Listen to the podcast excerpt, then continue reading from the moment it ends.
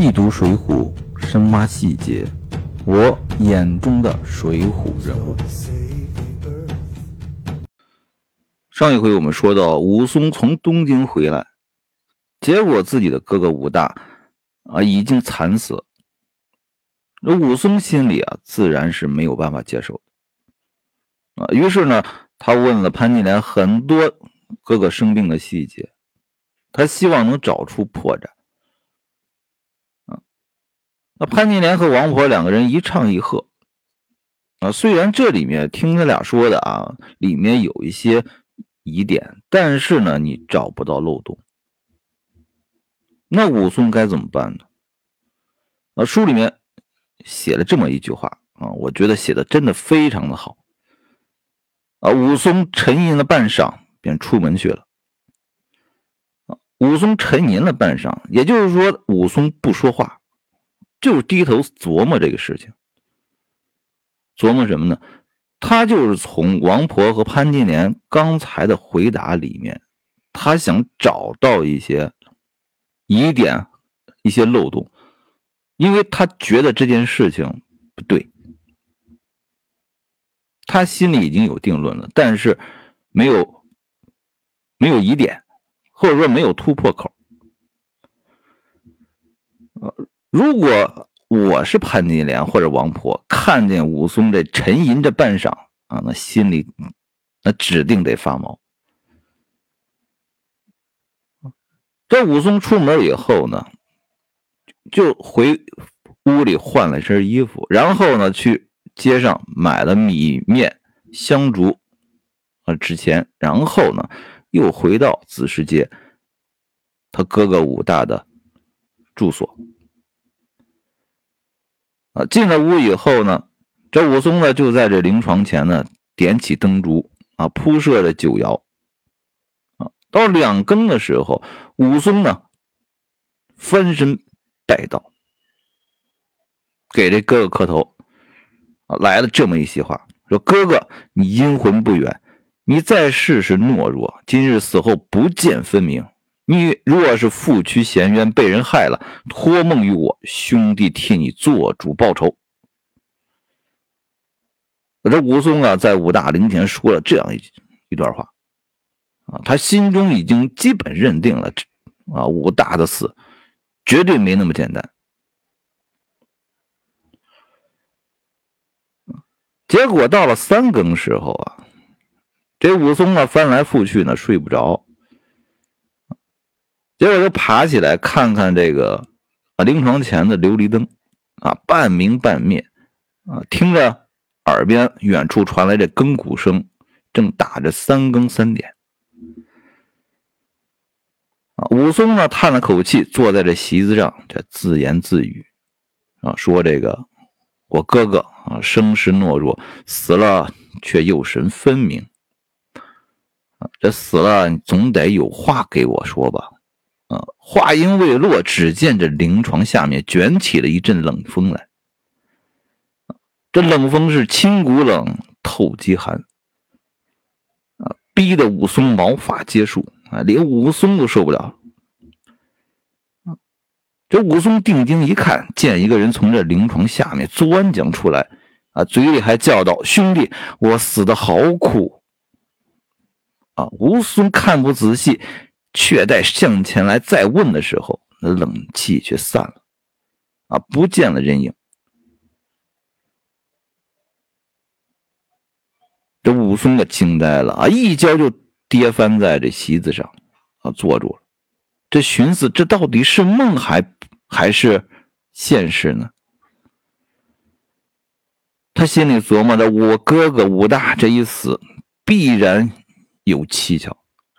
啊！刚才正要报与我知，却被我的阳气冲散了他的魂魄。这武松本来心里就怀疑这个事情，结果这晚上武大又给他托了一个梦啊，又现身啊来给他报屈啊，武松就知道了这件事一定得查清楚。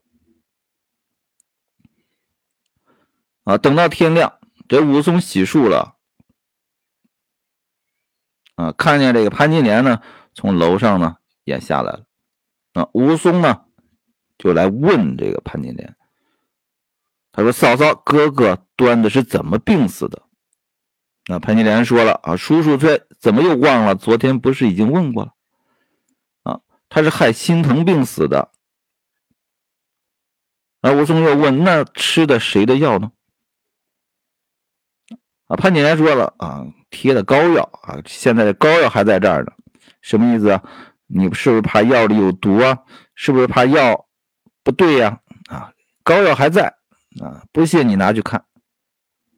这他们都已经琢磨过的啊，这里面是没没问题的。”那武松又问了：“那是谁买的棺材呢？”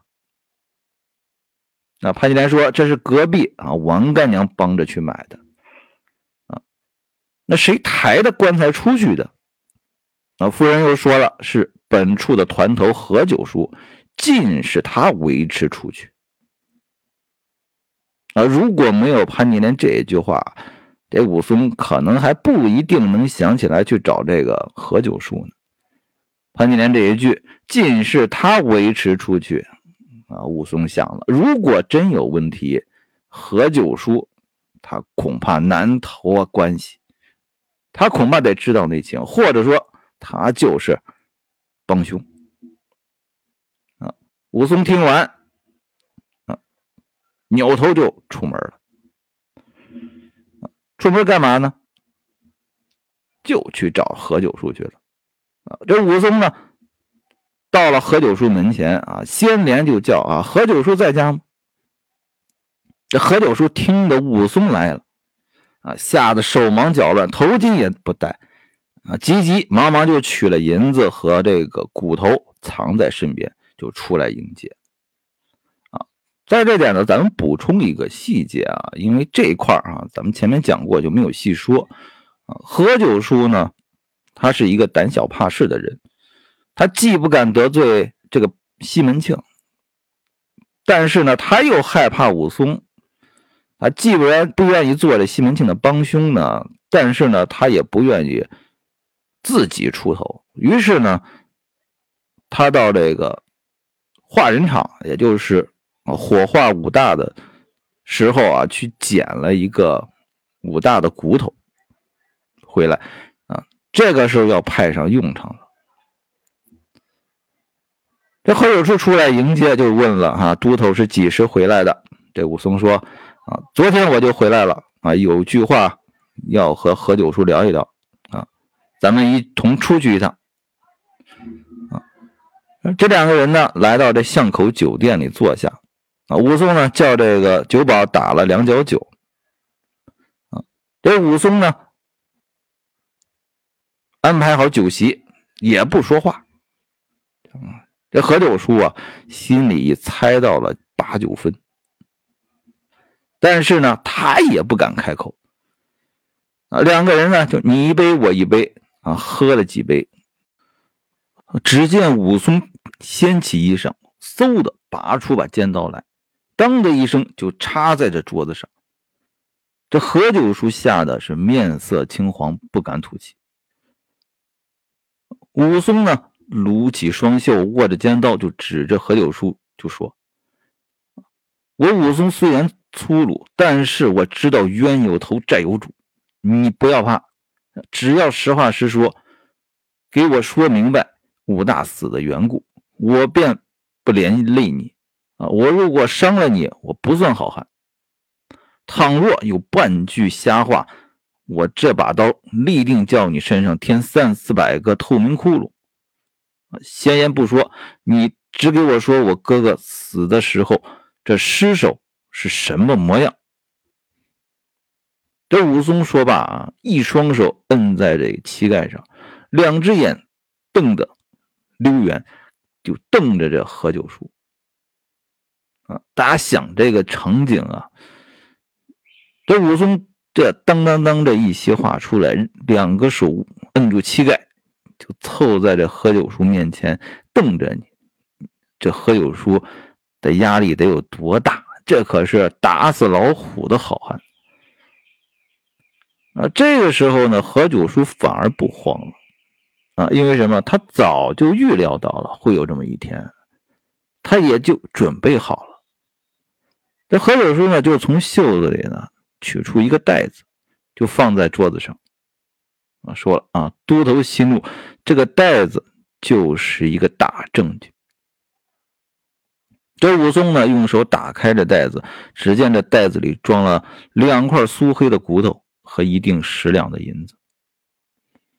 怎么回事呢？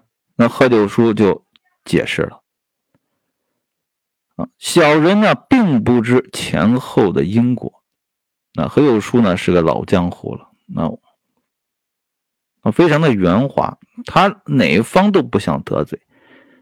这一句话，第一句话就把自己摘得干干净净。啊，前后的缘由呢，我不知道，我只能说我见到的、看到的，啊，其他的我不能乱说，我也不知道。啊，这何九叔呢？哦，正月二十二日在家里面，啊，就看见那个开茶房的王婆呢，啊，喊喊我去这个武大家去收敛武大的尸首。而走到这个子时街巷口呢，就碰见了县前开生药铺的西门大官人。他拦住那小人啊，请我去喝了一瓶酒。这西门庆呢，就取了十两银子给了小人。他吩咐说：“所敛的尸首，凡百事遮盖。”小人呢，知道这西门庆呢是个刁徒，我也不敢不接。啊，只得收了这银子。啊，来到这武大的家里啊，我一看武大的尸首，就觉得不对。啊，只见这七窍内有淤血，唇口上有齿痕，这是生前中毒的尸首啊。小人呢，本来本来想着生长起来，但是呢，没有苦主。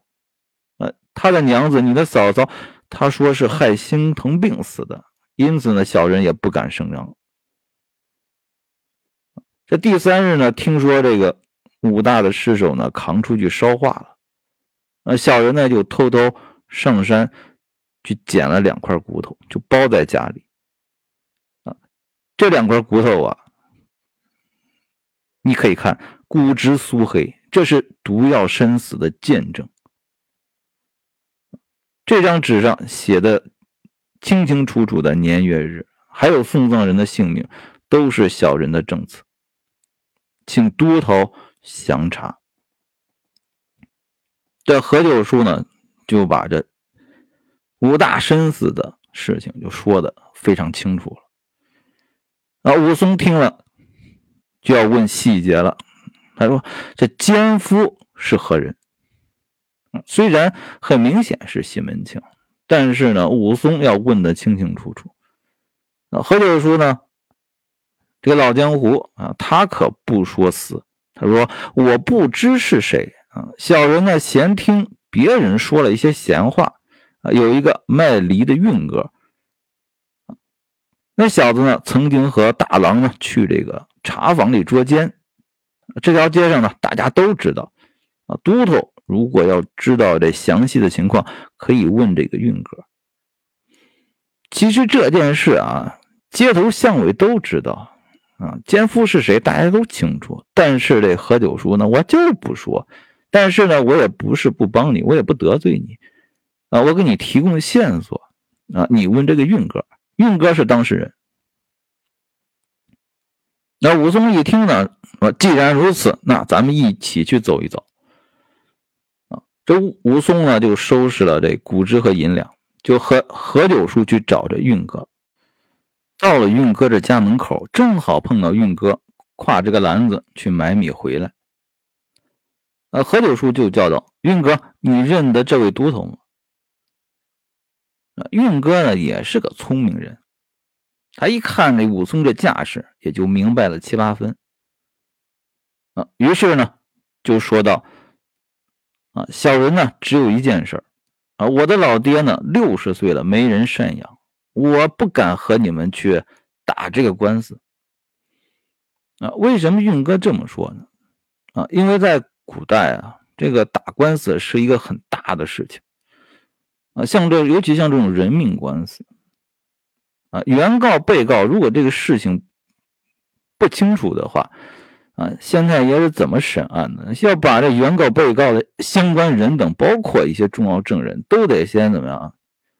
牢里关起来，什么时候审清楚了，什么时候人才放回去啊？所以说，古代啊，老百姓是不敢打官司的。第一呢，你打不起，耗不起这时间；第二呢，你搞不好你在你就是占理啊，你在这牢里可能还得蹲个十天半个月的啊。古代呢，就有一些这个地方官啊，这黑心的地方官就会干这件事情。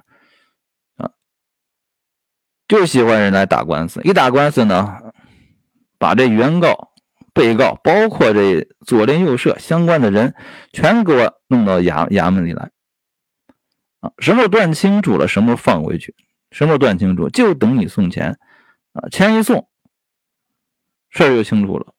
啊，很多的时候呢，这原告占理的，啊，你要想回去，你占理不行，哎，你得送钱。所以说老百姓呢就不敢沾惹这种人命官司。这武松一听呢，啊，就说：“好兄弟，你放心啊。”从这兜里呢就拿出了五两银子，说：“运哥，你把这五两银子给你这老爹啊做生活费啊，咱们一块儿啊跟我说一下话。”这运哥心里想啊，这五两银子怎么也得花个三五个月。那就是陪他吃这官司也无妨。那咱们可以想想啊，三五两银子，嗯，够一个人生活三五个月了。那大家可以想想这五两银子的购买力啊，大概是多少？啊，于是呢，运哥把这个银子和米呢给了自己的老爹，就和武松和何九叔他们三人到了巷口的一个饭店楼上。啊，这武松。就问了啊，兄弟，你年纪虽小呢，倒有这养家孝顺之心啊。刚才给你这些银子呢，且做这个养家费用啊。我要用着你处啊，这件事了了毕的时候，我再给你十四五两银子做本钱，做个小生意啊。你就细细的给我说一下，你怎么和我哥哥去这茶房里捉的奸？啊，这运哥呢，就详详细细的，就给这武松讲了。啊，他去这王婆这个茶店里啊，去怎么去找的是西门庆？这王婆呢，怎么又打了他？他呢，怎么又找的武大啊？去这茶店捉奸，结果武大反而被西门庆一脚给踢倒在地。过了几日，又莫名其妙的听着大郎死了。这武松听着运哥说完，啊，又加紧问了一句：“你这话是实话不？啊，你却不要说瞎话。”啊，运哥呢，挺讲义气，说：“就是到了官府，我也只是这般说。”啊，武松一听，好，啊，三个人呢，吃了饭，还了酒钱，三个人下楼，而老江湖何九叔呢？啊，感觉这事差不多了，就想溜了。啊，这冲着武松来了一句：“啊，小人告退。”哦，那武松怎么会放何九叔走？啊，这武松说了：“啊，且随我来，正要你们与我正一正。”于是呢，和何九叔和运哥三人一起去到哪里呢？嗯，那武松明白了整个事情的真相。他会怎么办啊？如果你没看过《水浒传》的话，你绝对想象不到一个打虎的好汉是怎么处理这杀兄之仇的。